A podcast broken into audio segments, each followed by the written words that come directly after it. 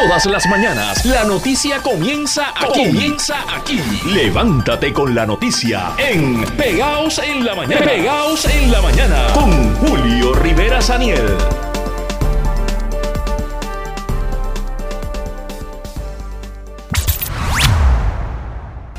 Así que arrestado está este joven que, como decíamos, en esta etapa es imputado, ¿verdad? Eh, de la policía por estos hechos que han estremecido el país y ponen en evidencia, de hecho yo creo que es el segundo caso de este tipo que impacta el país en el que las víctimas son adultos mayores. Ustedes recordarán el caso de Isabela, ahora llega este caso, eh, que, que, pone en evidencia, ¿verdad?, la, vulnerabilidad de esta población ante eh, personas que, como en este caso en el de Isabela, parece que eran vecinos o conocidos eh, que aprovechan esa oportunidad de cercanía para cometer este tipo de delitos. Nos acompaña José Acarón de la organización AARP que precisamente trabaja con eh, la agenda de los adultos mayores aquí en Puerto Rico. Buenos días, Acarón. Un placer estar aquí. Buenos días para todos, Julio. Gracias por acompañarnos. Bueno, ¿cómo, cómo evalúa AARP este, este evento, verdad? Esta, esta muerte de estas personas unidas a otros tantos casos que hemos estado viendo donde las víctimas son precisamente adultos mayores. Sí, mira, la ola criminal no discrimina eh, y desgraciadamente ya está tocando las, las, las arenas de la gente mayor en Puerto Rico, que son una mayoría, ya 30% de la población tiene más de 60 años. Y ya, eh, desgraciadamente, como estás diciendo, es un segundo caso en varias semanas donde son unos vil asesinatos sumamente crueles eh, contra personas mayores por robo y desgraciadamente generalmente eh, los ataques, los abusos y el maltrato y el asesinato de gente mayor son por gente conocida. En caso de fraude en las familias, maltrato en las familias, estos dos casos de robo y asesinato eh, vecinos que se los conocen. y yo creo que tiene que haber un esfuerzo de todos en las comunidades. Es la única forma. Eh, tenemos mucha gente mayor viviendo sola, eh, que tiene su ahorro, que tiene sus ingresos y puede ser una presa fácil ante gente como este muchacho de 18 años eh, de un asesinato tan vil y tan cruel como este. que son pocos casos que hemos visto, pero yo creo que esto va a seguir eh, ocurriendo y nos tenemos que preparar las comunidades para evitarlo. La única forma de evitar esto es prevención entre los vecinos. Eh, eh, en el caso de, de, los adultos mayores que nos escuchan, ¿verdad, José? tú, tú traes un escenario que es importante destacar. Muchos de ellos viven solos y por lo mismo eh, recurren a, personas conocidas, ¿verdad? Eh, familiares, vecinos, eh, les brindan su confianza. ¿Qué, consejo puedes enviar a, esta población de adultos mayores que, que, podrían ponerse precisamente en riesgo por confiar en, personas, caramba, que uno debería poder confiar, ¿verdad? En vecinos de toda la vida, en, familiares, etcétera, pero ya hemos visto que, que esta, esta situación a veces le pone en riesgo. Aquí hay que estar pendiente. Mira, primero que nada, nunca confrontes a alguien. Este, fue un error eh, haber salido a confrontar a este muchacho. Eh, y aquí lo que tenemos que promover, he escuchado gente que dice que más ronda, la ronda no es suficiente, que si hay que hacer un censo, el censo no va a proteger a la gente. Lo único a proteger la gente es que la comunidad se una que se protejan los unos a los otros, que hagan un plan de seguridad entre los vecinos, de qué pueden hacer para, para, para anunciarle o avisarle a un vecino que está pasando algo. Este, lo he hecho anteriormente, algo tan fácil como la llave eléctrica del auto, ponerle al lado del auto y si escucha algo, sonar la alarma para que los vecinos sepan. Pero tenemos que los vecinos, la comunidad tiene que volver a unirse eh, para tener un plan de trabajo, un plan de prevención y protegerse los unos a los otros en las comunidades. No hay nadie mejor que tu vecino para poder alertar y apoyarte en algo. Así que Estas son conversaciones obligadas que tenemos que tener con nuestros vecinos para ver. Yo conozco una comunidad aquí en Caguas, están todas en un chat, los vecinos es un área que no está cerrada y ellos eh, enseguida se comunican si escuchan algo eh, o ven algo, un carro sospechoso, enseguida se avisan entre todos. Son cosas que tenemos que hacer, nos quiera o no, tenemos que desconfiar. Y pero siempre tenemos vecinos cerca que nos conocemos que podemos coordinar y protegernos los unos a los otros. Claro. De hecho, eh, em, eh, eh, hablabas tú sobre el tema de la cercanía con los vecinos y te insisto sobre el tema de cómo los adultos mayores que nos escuchan pueden activar algunos mecanismos para evitar verdad que, que personas cercanas sean los que los los que los pongan en riesgo, ¿verdad? Desde familiares hasta vecinos. Eh, no sé si a veces pecamos de asumir mm, actitudes demasiado confiadas. Cierto, pero de todos modos, tú, si tú siempre... Para, para aconsejarlos a ellos, para los que nos están escuchando. Ok, número uno, en, los barrios, en las comunidades y en sitios aislados donde se puede prestar más que pase esto, la gente sabe quién es quién eh, y sabe qué vecinos están en problemas o están en malos pasos. Eh, y no los confronto, no los confronte, aléjelos, no le abra la puerta, no salga. Bus, pero busque esas personas en su comunidad con quien puede confiar y que le puede dar una mano y hacer ese plan de apoyo. Eh, aquí en mi comunidad nosotros tenemos unos grupos de vecinos que estamos apoyándonos los unos a los otros. Acuérdate que la familia, muchas veces la familia se ha ido para Estados Unidos. Los claro, hijos están, presentes o viven lejos o simplemente la, mucha gente ni visita a su familia, a sus padres o abuelos. Y claro, la gente busca ayuda de apoyo. Claro, y la gente busca ayuda de apoyo. Exactamente, exactamente. Bueno, te agradezco el tiempo. Gracias por estar con nosotros aquí en Pegados en la Mañana, Carón. Muchos saludos para ti. Gracias, Julio, a todo Puerto Rico. Elmer Román, el militar retirado, ha dado un pie al frente y ha confirmado hoy al periódico El Vocero que será el compañero de papeleta de Jennifer González en las elecciones. Eso es lo que intenta hacer, convertirse en el candidato oficial a comisionado residente en una contienda en la que ya hay otros nombres que se han puestos disponibles, entre ellos el representante Enrique Quiquito Meléndez y el senador William Villafañe. Buenos días, esto es Pegados en la Mañana por Radio Isla 1320. Gracias por acompañarnos. Y bueno, para hablar un poco sobre este asunto, nos acompaña Aníbal Vega Borges, portavoz de la campaña de Jennifer González a la gobernación. Buenos días, don Aníbal. Buenos días, Julio. Buenos días al pueblo de Puerto Rico. Gracias. Así que bueno, era, era cierto, era Elmer Román. Es correcto, él ha venido haciendo unas gestiones en la Comisión Estatal de Elecciones y también dentro del Partido Nuevo Progresista. Por eso el compañero Mundo sabía que era el Román. Este próximo domingo estará radicando su candidatura comisionado residente junto a la futura gobernadora de Puerto Rico, Jennifer González. Mire, y, no, no les, no les aguó la fiesta un poco eso de que el mundo adelantara la, movida estratégica, porque estos anuncios siempre son estratégicos. Mira, este Julio, hace aproximadamente más de un mes y pico, eh, se tenía planificado que esto se iba a hacer o se iba a hacer el jueves o se iba a hacer el viernes. Eh, ya eso estaba planificado por Jennifer González, ella lo había planificado dentro de su agenda y ha ocurrido como está planificada su campaña, pero parece que la campaña de Pedro Pierluisi le tiene miedo a que el candidato de Jennifer González sea Elmer Román y por eso está totalmente preocupado.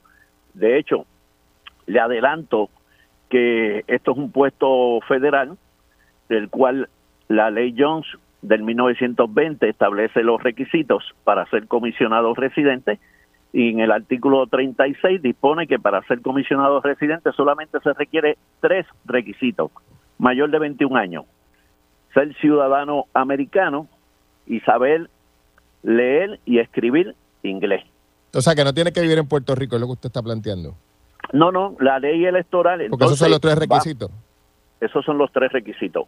La ley electoral de Puerto Rico establece claramente que para todo, para tú ser un, eh, un elector hábil, tiene que estar inscrito en la en la Comisión Estatal de Elecciones y él está inscrito en la en la Comisión Estatal de Elecciones, el artículo 5.4 contempla lo que es domicilio claramente y él cumple también con todos los requisitos. Por eso es que el compañero Edwin Mundo dice que, ¿verdad? La campaña de Pedro Pierluisi no va a estar impugnando eso. Claro que no va a estar impugnando, si es que se cumple con todos los requisitos. Entonces, le dicen, no, pues que lo haga Quiquito y lo haga este William Villafañe. Y le doy un consejo a todos ellos. Tírense que está llanito.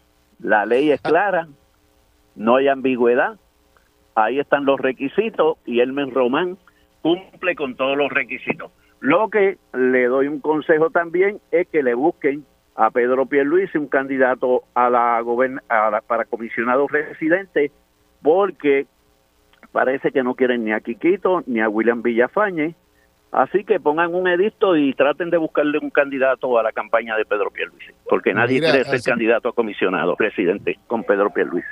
Mira, así que entonces usted dice que tanto ante la ley Jones como la ley electoral local, él cumple con los requisitos, eh, entre, entre otras cosas la inscripción. Todos los requisitos cumple. Claro. ¿Cuándo se inscribió? porque sus rivales planteaban que él probablemente se iba a inscribir ahora porque nunca había mostrado interés en el proceso electoral. Y yo creo que eso es un punto que él tiene que explicarlo. El Hermes Román, claro que sí, que lo debe de explicar. Pero que tiene todos los requisitos, que tiene todos los requisitos, tiene. tiene, todos los requisitos. Y le aconsejo también que tengan precaución, porque esto es una posición federal y el pleito se puede llevar en el Tribunal Federal. Mire, eh, eh, él se inscribió ahora. Bueno, eso es lo que aparece en el registro electoral, claro que sí. O sea, que se acaba de inscribir.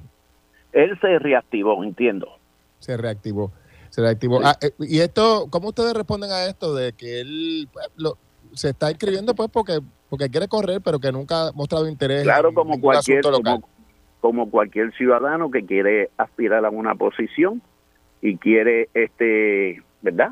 Contribuir, porque él ha contribuido en términos de que es un militar, ha estado defendiendo la nación americana y al pueblo de Puerto Rico. Así que si él quiere aspirar a una posición, tenía que cumplir con los requisitos, cumple con los requisitos. La pregunta es, ¿cuál es el miedo que le tiene la campaña de Pedro Pierluisi? Ayer el gobernador respondió con carcajadas cuando le dijeron que si tenía miedo. mire qué miedo, jajaja.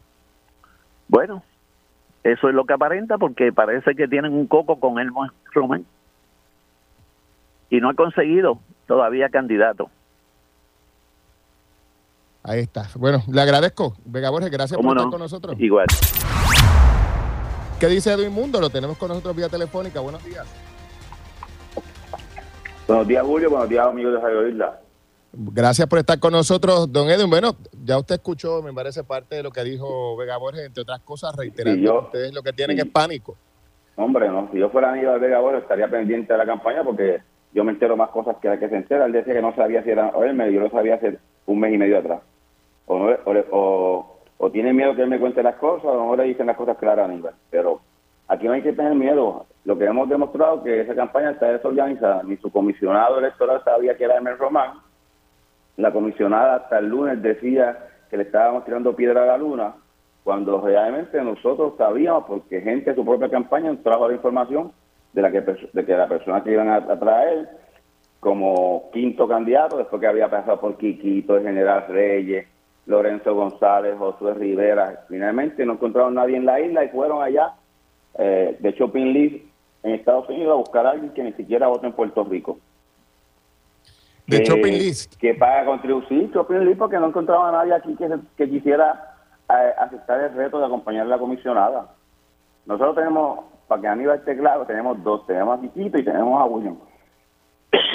¿Cómo así? O sea, ustedes ustedes endosan a estos dos candidatos porque ellos ah, lo que plantean públicamente es que ellos no están con nadie en particular. Necesariamente, ¿verdad? Ambos, Titito y William, han endosado al gobernador para esa candidatura. Eso es cierto, usted, tiene razón. Ellos han dicho que respaldarían, a la hora de respaldar, respaldarían al gobernador. Así que eh, ustedes eh, eh, lo que no hacen es endosar a, alguno en particular. No, porque nosotros entendemos que esto no es un relevo 4%. No tú tienes que tener gente en el camino para ir endosando. Nosotros entendemos que la gente en Puerto Rico tiene en el PNP que escoger la persona que va a acompañar al gobernador en esta papeleta. Entendemos que tanto Quiquito Merende como William Villafañe son dos buenos candidatos y dejamos esto al vidrio de que la gente en el PNP decida a cuál de los dos. Lo que no podemos estar es con un candidato que ni siquiera vive en Puerto Rico, que durante toda su vida no ha mostrado ni una ni una pizca de interés por los procesos políticos en Puerto Rico al extremo, que estuvo años y medio en Puerto Rico y no se activó para participar en el proceso político en Puerto Rico. Eh, ese sí que nosotros entendemos que no está cualificado para representar a los puertorriqueños, porque cuando se refiere en su primera entrevista, se refiere a Puerto Rico como a esa gente, como si nosotros no fuéramos parte de la nación, porque decía que estuvo defendiendo en conflictos bélicos en los estados, a, la, nación y ahora venía a defender a esa gente. Nosotros no somos esta gente, nosotros somos parte de la nación, somos parte de, los Estados Unidos, nosotros somos ciudadanos americanos que de segunda clase somos ciudadanos americanos y cuando la nación defiende a los ciudadanos, incluye a Puerto Rico, no a esa gente como se refiere Elmer Román en su artículo en el día de hoy. Mire, entonces Elmer, Elmer Román en algún momento fue bueno para el PNP, ¿no? Porque fue un funcionario de, la administración PNP. Bueno. Ya no, ya, no, es, bueno. No, no, yo no digo que no que no sea, que sea una mala persona, Julio, no se trata de eso. Elmer Román tiene que explicar su participación en los terremotos, lo trajeron, pero yo creo, yo soy lo que pienso, que su demostración fue muy floja, fue muy ambivalente, porque en los issues que se envolvió siempre hubo problemas. Hubo problemas en los almacenes, hubo problemas en los terremotos, hubo problemas en que descalificó a organizaciones eh, sin fines de lucro que promovían la estabilidad y los desertificó como, como corporaciones sin fines de lucro y tuvo un tribunal que sacarlo y, y desautorizar su participación como secretario de Estado. Hay muchas cosas que él va a tener que, porque él tuvo un récord, hay que ver, el récord por esta idea es, cero, el récord gubernamental está ahí, y él va a tener que explicar todas esas cosas, desde que, por qué se inscribe ahora y, dejó de votar en Puerto Rico desde el 96, si él se sentía que su domicilio era Puerto Rico, como dice algo, ahora, ¿por qué votó en el 22 en el proceso político de los Estados Unidos y no vino a votar en el ni siquiera en el 2020 aquí por su antigua jefa Wanda Vázquez. son, son, las cosas que el señor Román y la campaña tiene que explicar. Nosotros estamos diciendo esto para demostrar la desorganización que tiene la campaña de Wanda Vázquez. De, Mire, ¿él merece, un, él, un candidato flojo? Yo creo que sí. Para mí, para mi gusto, no tiene las credenciales para ser candidato a comisionado residente en Washington. Quizá puede ser un buen militar, pero no tiene las credenciales que yo quisiera para alguien que vaya a representar la estadía. Bueno, Mundo, como siempre, gracias por estar con nosotros. Muchas siempre Julio. Buen día. Ustedes habrán escuchado, y si no les cuento, que la palabra perreo, perreo, tú perreas, yo perreo, ustedes perrean. Esa palabra asociada a la música urbana y a una forma particular de bailar ha sido incorporada a la Real Academia de la Lengua Española, ha aceptado ese término y otras palabras. Y, para hablar un poco sobre ese asunto que ha causado controversia a nivel local, nos acompaña eh, José Luis Vega, director de la Academia de la Lengua de Puerto Rico. Buenos días. ¿Cómo se encuentra, don José? Buenos días, muy bien, encantado de saludarte. Gracias, gracias por estar con nosotros igualmente. Bueno, eh, pues perreo, ¿verdad? Ustedes perrean, yo perreo, vosotros perreáis, la gente está un poco eh, eh, conversando sobre, sobre esta, esta palabra que se añade al, al, diccionario ¿verdad? de la lengua. Cuéntanos un poco cómo la Academia de la Lengua de Puerto Rico ve esta movida. Bueno, es, la palabra perreo ha sido incorporada al, al diccionario de la lengua española eh, se suele hablar del diccionario de la Real Academia, pero realmente es el diccionario de la lengua española y es un diccionario que se construye con el trabajo colectivo de las 23 academias de la lengua. Tiene su centro en, en Madrid y desde allí eh, se toman las decisiones finales, pero todo eso en consulta con las academias de cada, de cada país. Efectivamente, perreo eh, figura en, una, en un repertorio de palabras que, que Puerto Rico, en Puerto Rico se usan y que creemos que tienen el estatus eh, necesario para figurar en la lengua. De hecho, ha sido incorporado, pero no con marca de Puerto Rico, sino como una palabra general de la lengua española, mm. porque sí, eh, la palabra perreo para referirse a ese, a ese tipo de baile pues se usa en México, se usa en España, se usa en Colombia. Es una palabra general de la lengua española, con eh, se ve en la lengua escrita, en la prensa, en la literatura, en, el, en el idioma eh, cotidiano, de modo que es una palabra con carta de ciudadanía, como otra cualquiera.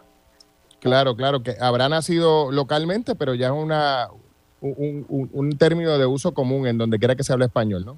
Es una, es una aportación eh, probablemente de, de Puerto Rico, a la lengua a la lengua general. Eso es otra cosa que nos guste o, o, nos disguste el, el, el, baile y su naturaleza eh, explícitamente sexual, etcétera. Pero las palabras en el diccionario no se incluyen por criterios eh, morales ni de gustos particulares, sino porque son de uso general.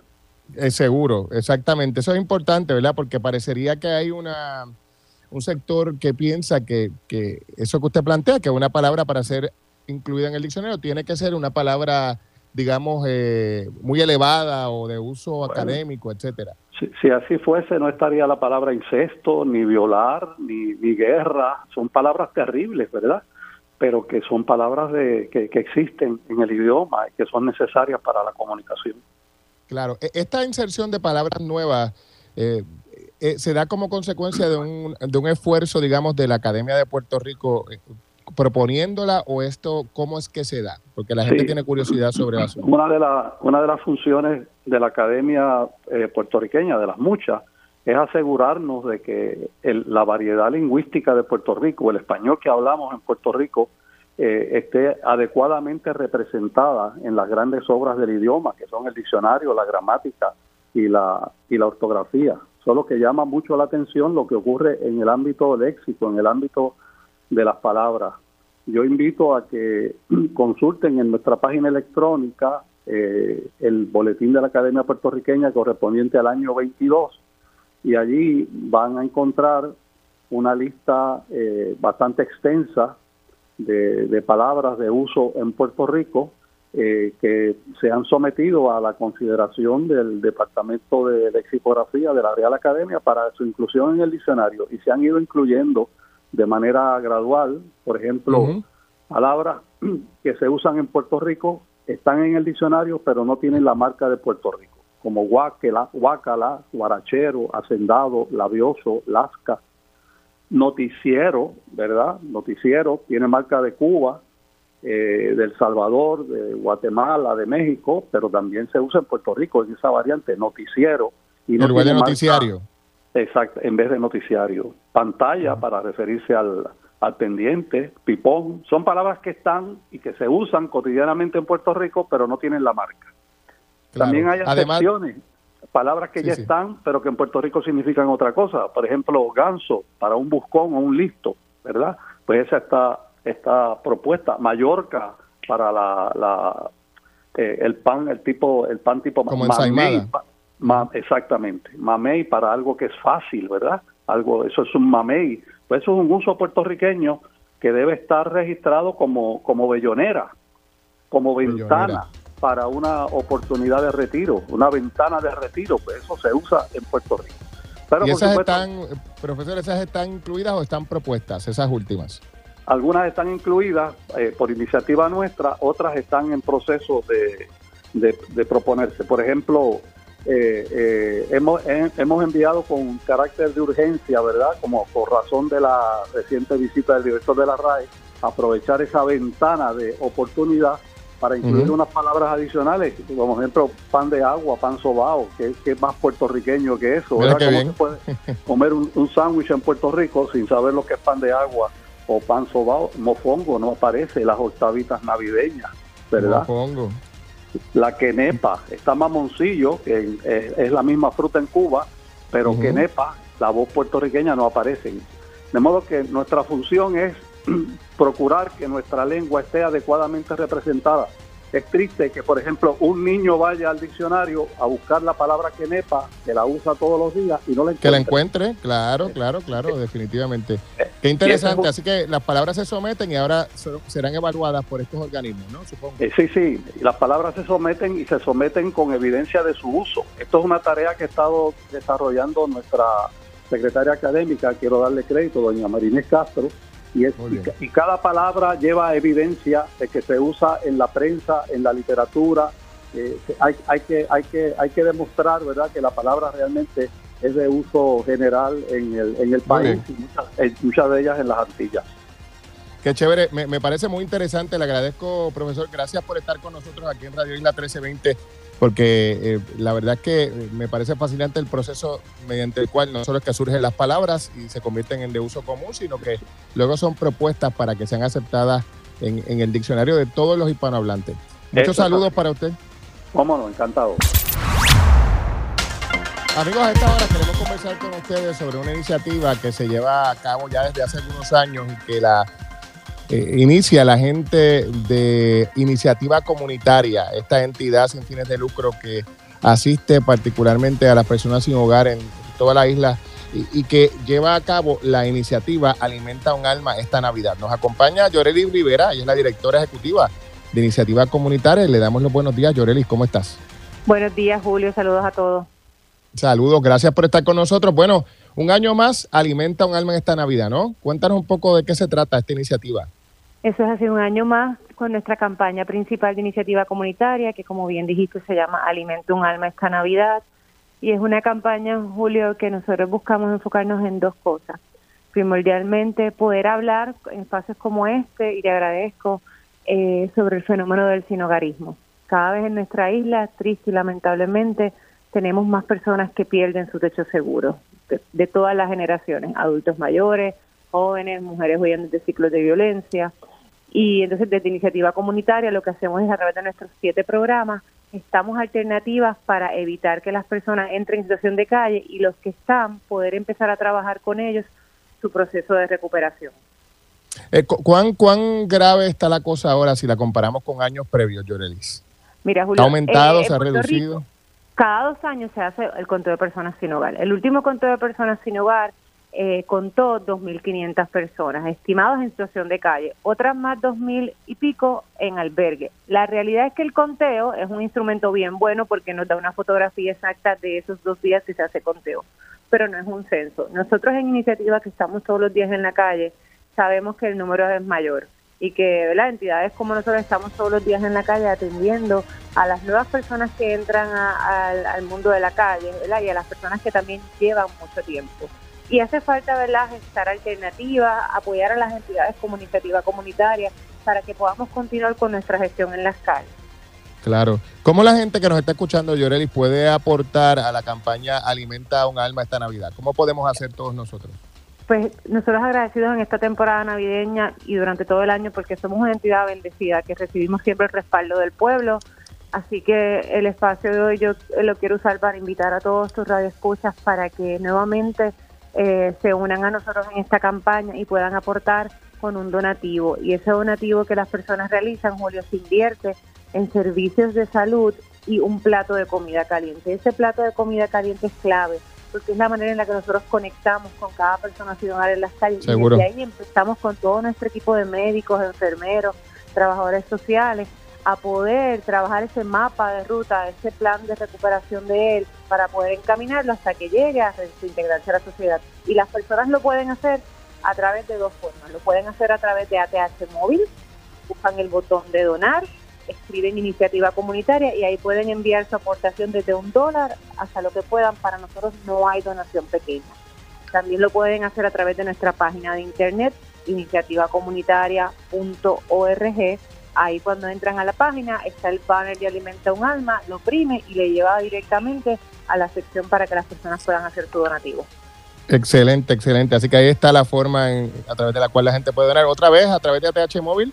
A través de ATH Móvil, en el botón de donar, las personas escriben iniciativa comunitaria y hacen su donativo y pueden visitar también nuestra página de internet iniciativacomunitaria.org. Todas las aportaciones se invierten en el servicio directo que anualmente desde Iniciativa Comunitaria servimos a más de 3.000 personas alrededor de toda la isla que tocan nuestra puerta. Excelente, Yorey. Gracias por estar con nosotros y sabes que estamos siempre a la orden por acá para lo que ustedes se le ofrezcan. Abrimos un paréntesis, amigos, para hablar sobre una nota que ha mantenido el país pendiente y ha sido el señalamiento y ya posterior arresto de Janiel Rodríguez García por el asesinato de los dos retirados jubilados en el área de Nahuabo. El hombre fue arrestado en el día de ayer y, su presencia ante medios, esta primera presencia ante los medios, pues fue una en la que mucha gente quedó impactada por el Diminor, por la manera en que este eh, se dirigía ante las cámaras y una actitud desafiante y, eh, ¿verdad?, de, cero arrepentimiento ante los hechos que, claro, hay que decir, en esta etapa se le imputan a esta persona porque el, juicio no se ha producido, ¿verdad? Este es el señalamiento del Estado. Y hablando de ese señalamiento del Estado, nos acompaña la fiscal Rosa Molina.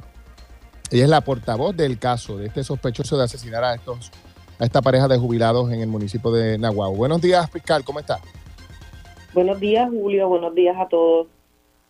Gracias. Bueno, vamos a hablar un poco sobre, evidentemente, lo que ustedes puedan adelantarnos sobre el caso sin afectarlo, pero eh, esta persona, eh, para comenzar, ¿cuáles son los cargos que enfrentaría? Él está acusado de dos cargos de asesinato, tiene un cargo de robo agravado, tiene un cargo de incendio agravado tiene un cargo por destrucción de pruebas y tiene dos cargos por el uso de arma blanca para cometer el delito de asesinato. E, este joven actuó solo, de, lo que se desprende, o, estamos hablando de un escenario en el que podría haber habido alguna colaboración fiscal? Si existe realmente una colaboración, asimismo se desprende de las denuncias, eh, donde está acusado en concierto y como un acuerdo con otras personas. ¿Y esas personas ya han sido, eh, digo, apresadas y, acusadas formalmente? No han sido acusadas formalmente, sin embargo, sí están identificadas y la investigación continúa su curso. Eh, estamos en ese proceso. ¿Cuántas otras personas habrían colaborado con Janiel?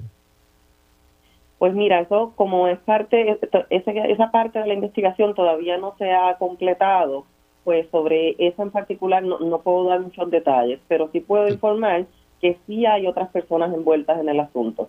Y, por lo que me dice, uno podría concluir que más de una persona le habría ayudado. Pudiera ser, sí. Pudiera ser. E, estos jóvenes, eh, ayer trascendió que habían formado parte de, un, de una especie de ganga que operaba en el área de Nahuabo.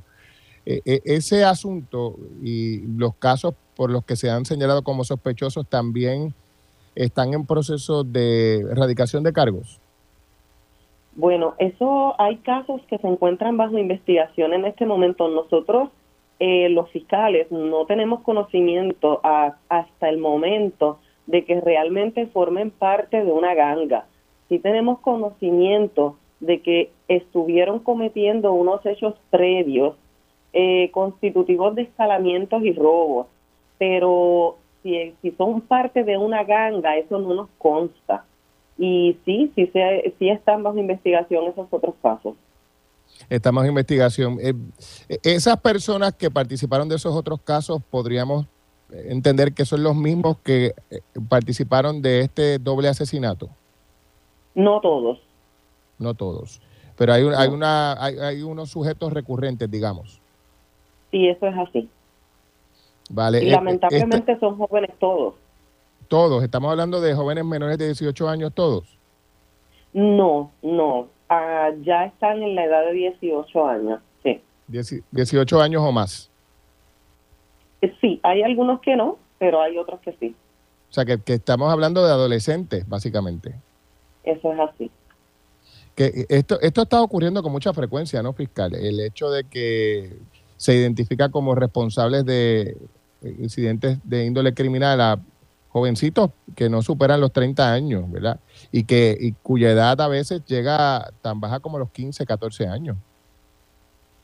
Eh, bueno, en relación a los menores, de 18. Yo no yo no me puedo expresar al respecto porque toda Claro, porque información no se procesa, es claro. confidencial eh, y a nosotros pues no nos consta. Nosotros somos fiscales, no trabajamos con menores.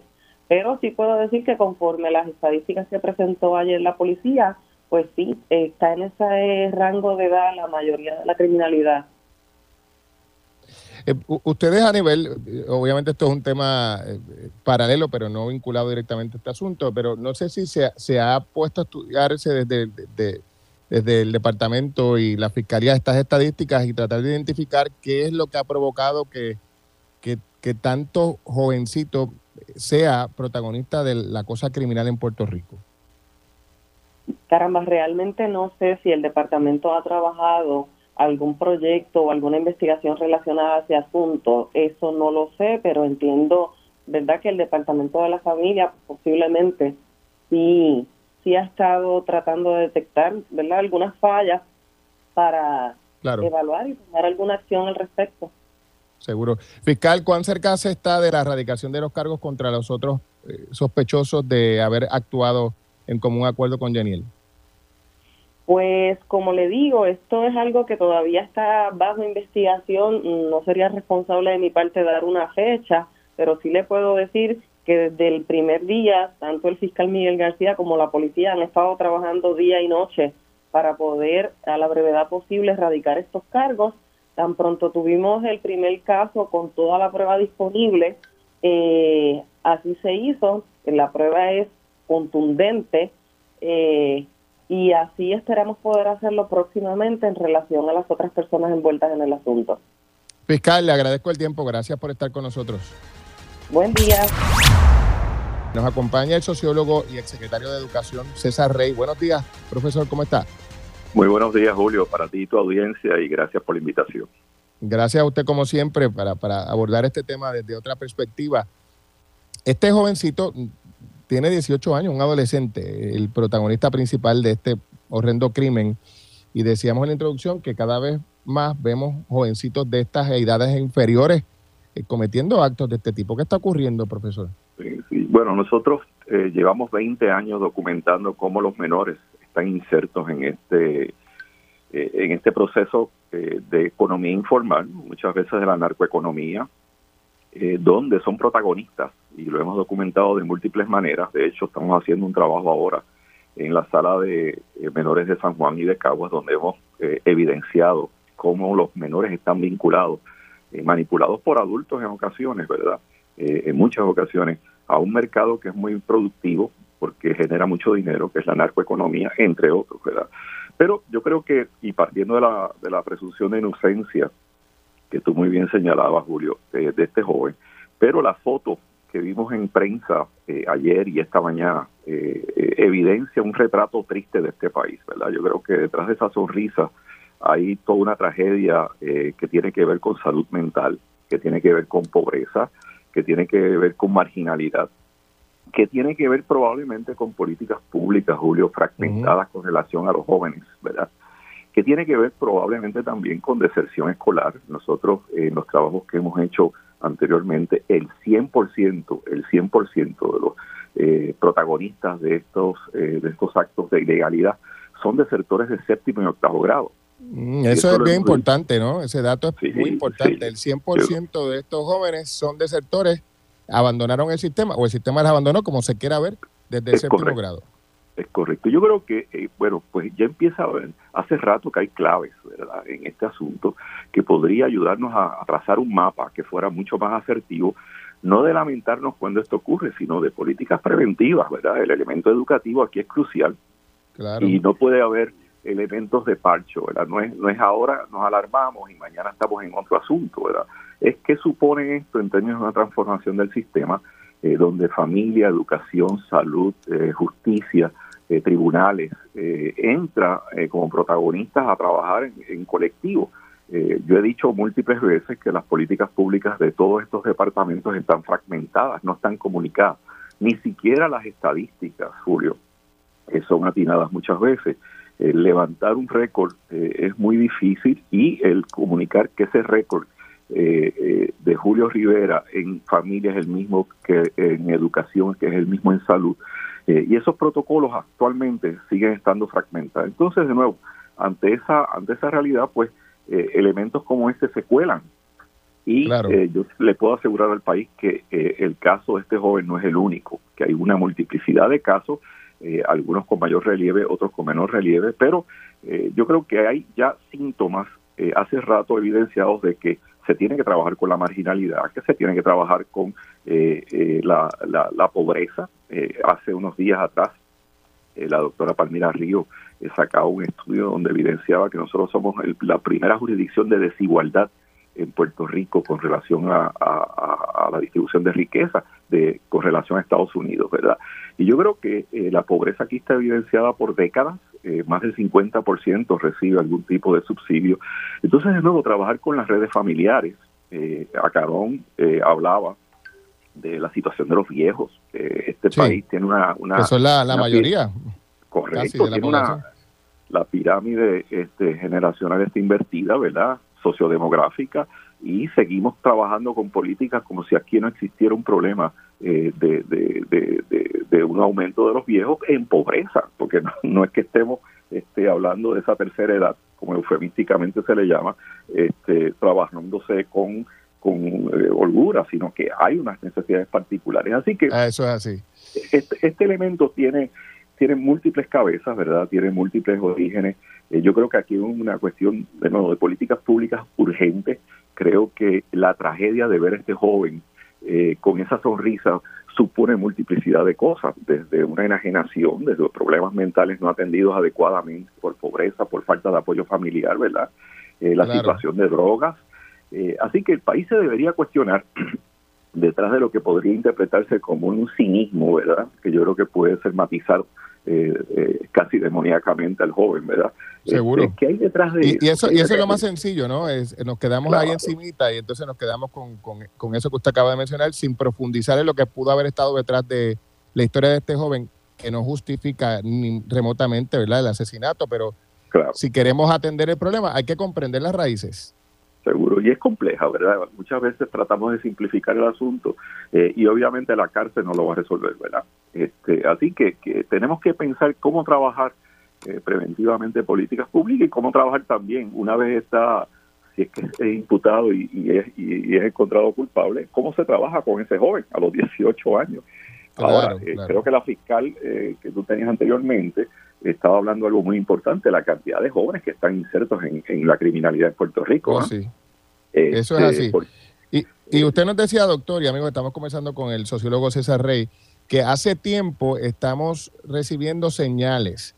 El problema es que no parecería que estemos haciéndole mucho caso a las señales, ¿no? Pues Seguimos hablando del crimen, pues, de, las pistolas y los arrestos y la cosa, pero la cosa de la raíz, la cosa de eh, atender este elemento importante que usted menciona, que es que el 100% de estos jovencitos que son atrapados en actividad delictiva salieron del sistema educativo en séptimo o noveno grado. Eso es dramático, ¿verdad? Eso es dramático y eh, evidentemente eh, tenemos tres estudios en la calle que se le ha compartido a gobernantes distintos, a legislaturas distintas, se ha reconocido, se han hecho vistas públicas. El problema es que eso no percola en las agencias, ¿verdad? Yo creo que puede haber una buena voluntad en un momento dado, pero cómo, eh, la alternancia política en este país eh, muchas veces se traga todas estas iniciativas. Lo que hizo aquel, yo no le voy a dar continuidad. Y te menciono un elemento que desgraciadamente ocurrió hace un tiempo atrás, donde había un protocolo para atender la trata humana en, en, el Departamento de Familia y porque cambió la secretaria, pues eh, se, se abandonó el protocolo. No sé si en este momento, y conozco a la secretaria eh, Rodríguez, que creo que, es una persona muy, muy seria y comprometida con lo que está haciendo, eh, se pueda restaurar, pero todo esto está vinculado, ¿verdad? Nosotros no podemos trabajar casos eh, aislados, eh, tenemos que trabajarlo como parte de un sistema y ese sistema está ligado a educación. Si el, si el trabajador social de educación no se comunica adecuadamente con el trabajador social de familia, por mencionar algo, o, la, o la persona que está a cargo de salud, pues evidentemente no vamos a tener el cuadro completo. O sea, ¿cuánto se, se, desatiende a, este joven, verdad? ¿Cómo eh, queda eh, probablemente en la marginalidad o invisibilizado en ese contexto educativo, social, familiar, comunitario? Y entonces lo volvemos a ver cuando, se, cuando es arrestado, ¿verdad? Eh, realmente es preocupante. ¿ah? O sea, cuando uno oye las declaraciones de él, cuando uno ve la actitud, el diminor, como tú decías, eh, tendría que, preocuparnos a nosotros como sociedad. ¿ah? Esto no es este caso de este joven, es que estamos haciendo nosotros como cómplices de que este joven esté en esta situación hoy.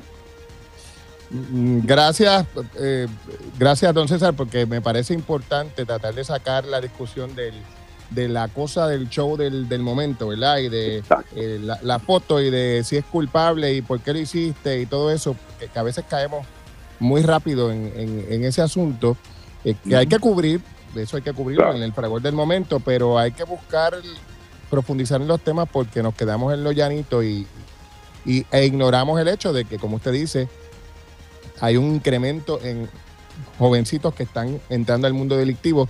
Nadie quiere entrar por gusto a convertirse en un matón, ¿verdad? Yo no creo que eso sea una... Uno no dice, cuando yo sea grande quiero matar a gente. O sea, hay, hay factores que te pueden llevar a eso y hay que poder tratar de identificarlos para prevenirlo.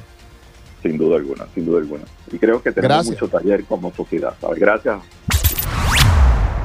Y bueno, ¿qué se dice desde el campamento popular donde hay solo un candidato a Washington. Pablo José Hernández está con nosotros a esta hora de la mañana. Buenos días, Pablo. Buenos días, Julio, y buenos días a toda la radio audiencia. ¿Cómo estás? Saludos. ¿Cómo, ¿cómo va la cosa? Pues todo va muy bien, la cosa va muy bien, estamos muy contentos, la campaña fluye, la gente está parándonos en la calle diciéndonos soy estadista, soy independentista, voy a votar por ti. Así que estamos bien contentos y bien optimistas. Bueno, ¿qué, qué le parece la llegada de Elmer Román a la contienda? Bueno, realmente, más allá de obviamente reconocer y respetar su servicio militar, me parece que es más de lo mismo. Eh, como candidato del PNP va a ir a Washington a seguir insistiendo en plebiscitos y en estadidad, como llevan haciendo por los pasados 20 años, y lo que yo le ofrezco al país y lo que el país me está diciendo que quiere es un comisionado reciente que vaya a Washington a enfocarse en desarrollo y bienestar económico. Y sobresale también, ¿verdad?, el contraste entre cómo el Partido Popular está manejando esta candidatura. Yo estoy diciéndole a la gente, yo quiero ser comisionado residente independientemente de quién sea candidato a gobernador, de que tenga primario o no, sabiendo que mi partido pues acababa de perder las elecciones. En el PNP toda la discusión está girando en torno a si este candidato ayuda a Jennifer o si este candidato ayuda a Pierluisi a ganar sus respectivas primarias y no en cuanto a si este candidato es bueno o es malo o cuáles son sus ideas. De hecho, ninguno de ellos ha presentado ideas originales. Todo lo que están ofreciendo es seguir con la cantaleta de la estadidad y buscar paridad en programas federales. Yo creo en la paridad en programas federales. Eh, así que nada, estamos monitoreando y, atentos. Mire, y, y, y, Elmer Román, ¿le parece un candidato de qué tipo? ¿Es bueno, es malo, es regular, es flojo, es candidato vigoroso? ¿Qué, le parece? es, un candidato que representa más de lo mismo. Es otro candidato del PNP que va a ir a Washington a insistir en esta idea en vez de desarrollo y bienestar económico. Pero en el caso particular de él, como candidato, va a tener que explicar muchas cosas. Va a tener que explicar su manejo en la controversia de los suministros del almacén de Ponce, luego de los terremotos, que estaba bajo su jurisdicción. Va a tener que explicar por qué, siendo secretario de Estado, no objetó el contrato de Luma. Va a tener que explicar por qué creen reformar las leyes de cabotaje, pero apoya a Jennifer González, que fue premiada como campeona de las leyes de cabotaje después de oponerse a una extensión para el sur. Así que yo honestamente, ah, y claro, como han dicho, va a tener que explicar cómo era secretario de Estado y no votó en las elecciones de Puerto Rico mientras era secretario de Estado. Puede que sea la única jurisdicción dentro de los Estados Unidos donde el secretario de Estado, el vicegobernador, no haya votado en las elecciones. Y, esa parte es indispensable, eh, eh, la parte de haber votado. Eh, ¿Usted cree que va a ser un elemento de campaña importante si es que se convierte en el candidato? Habla, sí, porque habla de su de sus valores y de su compromiso con Puerto Rico en el campo político. Una cosa es no vivir en Puerto Rico y no votar en Puerto Rico. Yo no voté en Puerto Rico en el 2020 porque estaba viviendo en Washington. Pero otra cosa es vivir en Puerto Rico ser secretario de Estado, número dos en línea, y no estar ni siquiera inscrito para votar en Puerto Rico y no ir a votar en las primarias y luego en las elecciones generales. Imagínate que Wanda Vázquez hubiera tenido que renunciar, tendríamos un gobernador que no cree en inscribirse y votar en las elecciones en, donde gobierna. Eso para mí es alarmante. Bueno, pues vamos a ver. Eh, ah, ¿Usted prefiere alguno de esos tres como candidato rival? ¿Cuál es más No, fácil yo- de ganar? Yo, yo estoy listo para cualquiera de los tres que el PNP elija. ¿Le da igual? Me da igual. Le da igual, le da igual. Bueno, vamos a ver, vamos a ver qué es lo que hay, qué pasa y, y quién vence en esa contienda primarista. ¿Y usted cómo va con el tema de recaudos y todo lo demás? Pues va muy bien. Eh, estamos recaudando cantidades históricas. El que quiera contribuir a nuestra campaña puede ir a pablojosehr.com, diagonal donas, y hacer una aportación. Mira, mira, no, estamos, per- recaudando no de, perdió el tiempo. estamos recaudando de todos los sectores y todo tipo de ayuda es bienvenida y necesaria. Don Pablo, gracias por estar con nosotros.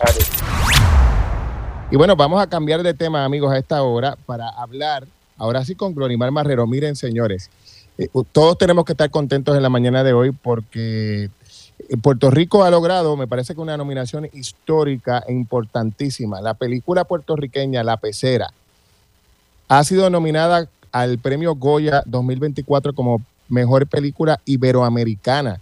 El Goya, para que usted tenga una idea, es el equivalente al Oscar en España y es uno de los premios más importantes del mundo del cine europeo e internacional. Y, y Puerto Rico ha logrado una nominación. Glorimar está con nosotros vía telefónica. Muy buenos días, Glorimar.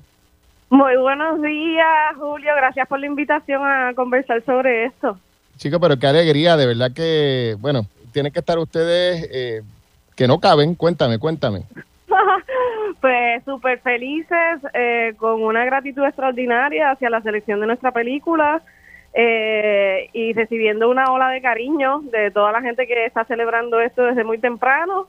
Eh, y bueno, felices dedicándole esto a Vieques, a Puerto Rico y mm, con el pecho lleno de alegría y gratitud por el trabajo de todo el equipo. ¿Cuándo fueron notificados ustedes de que la pecera estaba nominada? Eh, bueno, nosotros recibimos la notificación de la candidatura en septiembre, que era la candidatura a nominación, que hay una selección de más de una docena de obras iberoamericanas. Y luego de esa campaña, eh, la ceremonia fue eh, hoy en, en Madrid. Y mm, digamos que nosotros estábamos a, la- a las seis, era que nos enterábamos de, de la mañana de la noticia. Por la diferencia, Y- claro. Y fue ahora se siente que nos hemos enterado de que la, la pecera cayó dentro de las cinco nominadas. Así que estamos felices. Wow, qué, cosa increíble. Y, y bueno, cuéntame, la reacción inicial, además de los gritos y los aplausos y demás, de, de- de- de- tuya y del equipo detrás de esta película, ¿ha sido cuál? ¿Cuál es la reflexión después de, supongo que el esfuerzo de, de pujar una película local, que sabemos que siempre es un esfuerzo complicado, y segundo, lograr un producto de esta calidad que logra este tipo de reconocimiento? Sí, sin duda alguna, rápido la reacción es el wow, lo logramos, pero también reconociendo el trabajo del, y el rigor con el que hemos trabajado y sobre todo el ejercicio de tenacidad, pues porque aquí, eh, como tú bien comentas, eh, la creación autoral cinematográfica es cuesta arriba y en ese sentido, pues que nuestra película eh, haya sido reconocida en esta selección de estas cinco obras que participan por esta por este premio, pues es un espaldarazo al trabajo y, y, al, y al esfuerzo que hemos dedicado todos estos años. Trabajamos para este tipo de resultados, pero cuando lo estás trabajando no necesariamente estás pensando en ese resultado, sino que te entregas en alma y corazón al proyecto y luego pues ya podemos ver cómo la película ha podido ser acogida en todo el mundo precisamente porque trabajamos arduamente y con, con mucho rigor para que tuviera Puerto Rico una película digna. Eh, Glorimar, este, este tipo de nominación y potencial premio, estamos aquí todos apostando a que así sea, ¿verdad? Pero este tipo de nominación abre las puertas, siempre se dice que a otras posibilidades, otras, otras nominaciones, otros mercados que se abren, eh, nominaciones en el mercado estadounidense también. ¿Ustedes creen que este es el comienzo de otros reconocimientos a esta película? Sí, sin duda. eh, la película eh, todavía nosotros estamos recibiendo invitaciones a festivales eh, internacionales de alta categoría en todo el mundo y claro que con esta nominación eh, y también la nominación del premio Forqué, que la ceremonia es ahora en, en diciembre, eh, nos abre a, otras oportunidades, a validar que el modelo de coproducción es un modelo de trabajo viable que puede fortalecer los proyectos, a ver eh, en los lazos con Iberoamérica como oportunidades para creación cinematográfica y obviamente que conozca el mundo entero nuestras películas. Esto abre ventanas de distribución. Obviamente nosotros estamos también con un agente de ventas que representa el proyecto en las ventas internacionales y tener eh, este tipo de nominación nos ayuda a que más personas se interesen en, ver la pecera. Eh, así que sí, es un es un paso importante también para la representación de la cinematografía puertorriqueña en un escenario mundial. Pues mira, eh, eh, de verdad que me, alegra mucho, Glorimar. Sé que esta historia también, por lo que he sabido, está inspirada en una historia personal que te tocó muy de cerca, ¿verdad? Con, me parece que con tu mamá. Así que tiene que eh, tocarte muy cerca de tu corazón, no solamente el reconocimiento al trabajo de, de, tuyo como director y de los actores, sino que una historia tan personal haya sido reconocida eh, en un, con un premio o una nominación, un premio tan importante. Así que enhorabuena y hacer las maletas para España, ¿no? sí, sí, sí, la ceremonia del Goya es en, febrero. Bueno, pues enhorabuena y ojalá que se traigan ese premio para Puerto Rico. ¿Sería el primero? Eh, hay, hay boricuas que ostentan Goya. La compañera Maite Rivera Carbonell tiene un Goya como sonidista eh, en, el, en, el, diseño sonoro de una pieza. Este sería el primero a una obra puertorriqueña en el sentido de una película, eh, porque estamos en la categoría de mejor película iberoamericana. Sí, sería el primer Goya. Es la primera nominación, que ya con eso es bastante. Eh, Glorimar, estás haciendo historia. Te lo recuerdo, estás haciendo historia. Asúmelo, eso está chévere. Muchas gracias, muchas gracias. Qué bueno, un aplauso y un abrazo. Enhorabuena. Muchas gracias, abrazos.